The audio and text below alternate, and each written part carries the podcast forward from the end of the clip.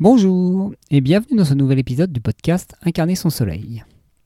Un podcast sur la spiritualité, la vie en général et le développement personnel, entre autres.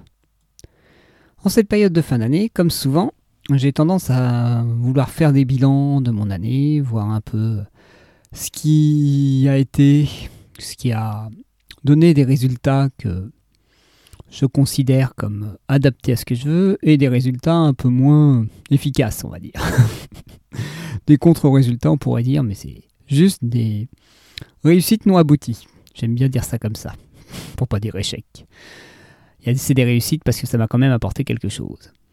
Et donc, euh, là, je suis dans une période où il y a pas mal d'émotions un peu euh, pesante qui s'exprime parce que oui, il y a des choses qui me manquent dans ma vie, il y a des choses que j'aimerais réajuster. Principalement au niveau social et relationnel. Et, euh, et ça génère euh, de la tristesse, de la déception, pas mal de choses comme ça. Et j'ai tendance, naturellement, comme beaucoup, à plus être dans euh, entretenir cette émotion-là, cette émotion de manque, de ma situation ne convient pas, qu'à me dire c'est juste un indicateur, qui exprime juste que j'ai quelque chose à réajuster dans ma vie. Et donc, il faut que je me donne les moyens pour euh, répondre à ce besoin. Ce besoin qui est actuellement euh, non rempli, on va dire. Et comme très bon feignant, je préfère me plaindre que me dire euh, Ok, message reçu, cher inconscient. Alors maintenant, ma mission, si je l'accepte, c'est de me donner les moyens pour pouvoir répondre à ce besoin. Et oui, ça pourrait être aussi simple que ça. Mais habituellement, on a tendance à considérer quand une émotion négative est là, que c'est mieux de l'enfermer et de lui dire ta gueule, ferme-la. Alors qu'en réalité, c'est juste un indicateur. Comme si on explosait tous les voyants rouges sur notre voiture pour pas avoir de soucis, pour pas que ça nous agace. Imaginez qu'on fasse la même chose avec le sentiment de faim. En mettant ça sous le tapis, en disant mais non, j'ai pas faim, mais non, c'est pas grave, mais non, c'est important. Au bout d'un moment, ça pourrait poser souci. Eh bien, dans cette situation, c'est pareil.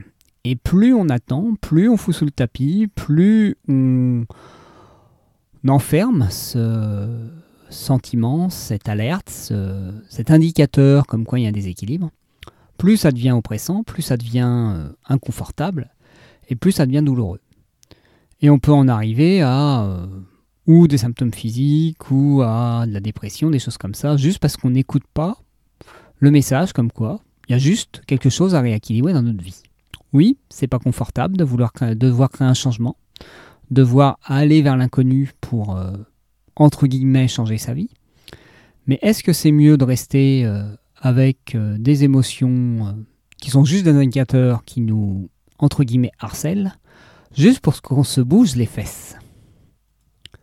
Alors oui, quand on regarde euh, ce que nous dit euh, cette émotion, quand on essaye de voir ce que ça fait, euh, ce que ça réveille, ah oui, c'est pas confortable, c'est pas agréable. Et puis des fois, ça fait, ça peut donner l'impression d'avoir raté des choses, d'avoir fait des erreurs, d'avoir pas fait les bons choix sur certaines choses ou d'avoir trop attendu pour euh, passer à l'acte.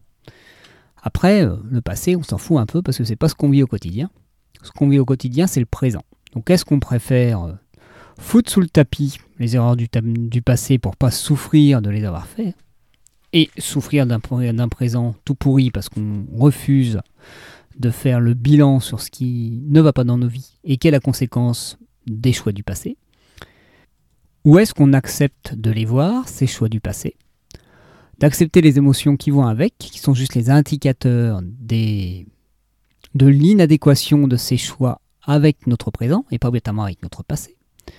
Et euh, de se relever les manches pour enfin changer sa vie, pour euh, avoir une vie plus équilibrée avec ce qu'on désire maintenant. Parce que oui, je préfère le préciser, ces choix qu'on a fait dans le passé étaient adaptés dans le passé. Mais maintenant, si ça génère une émotion, un feedback inconfortable, c'est que sûrement ces choix ne sont plus adaptés. Ces choix ou ces comportements. Eh bien, je vous souhaite pour cette fin d'année de laisser vos émotions vous guider, faire clignoter votre tableau de bord intérieur comme une guirlande de Noël, même si c'est pas toujours confortable, ça peut faire du bien. Et puis je vous souhaite donc un bon rééquilibrage pour cette nouvelle année 2022 que je vous souhaite riche et pleine de rêves. Rassurez-vous, ce ne sera pas le dernier podcast de 2021. En effet, j'ai bien envie de garder cette routine du podcast quotidien, même s'il y aura peut-être quelques jours sans épisode. Fête de fin d'année oblige. Eh bien, je vous souhaite euh, de très belles fêtes et je vous dis à très bientôt.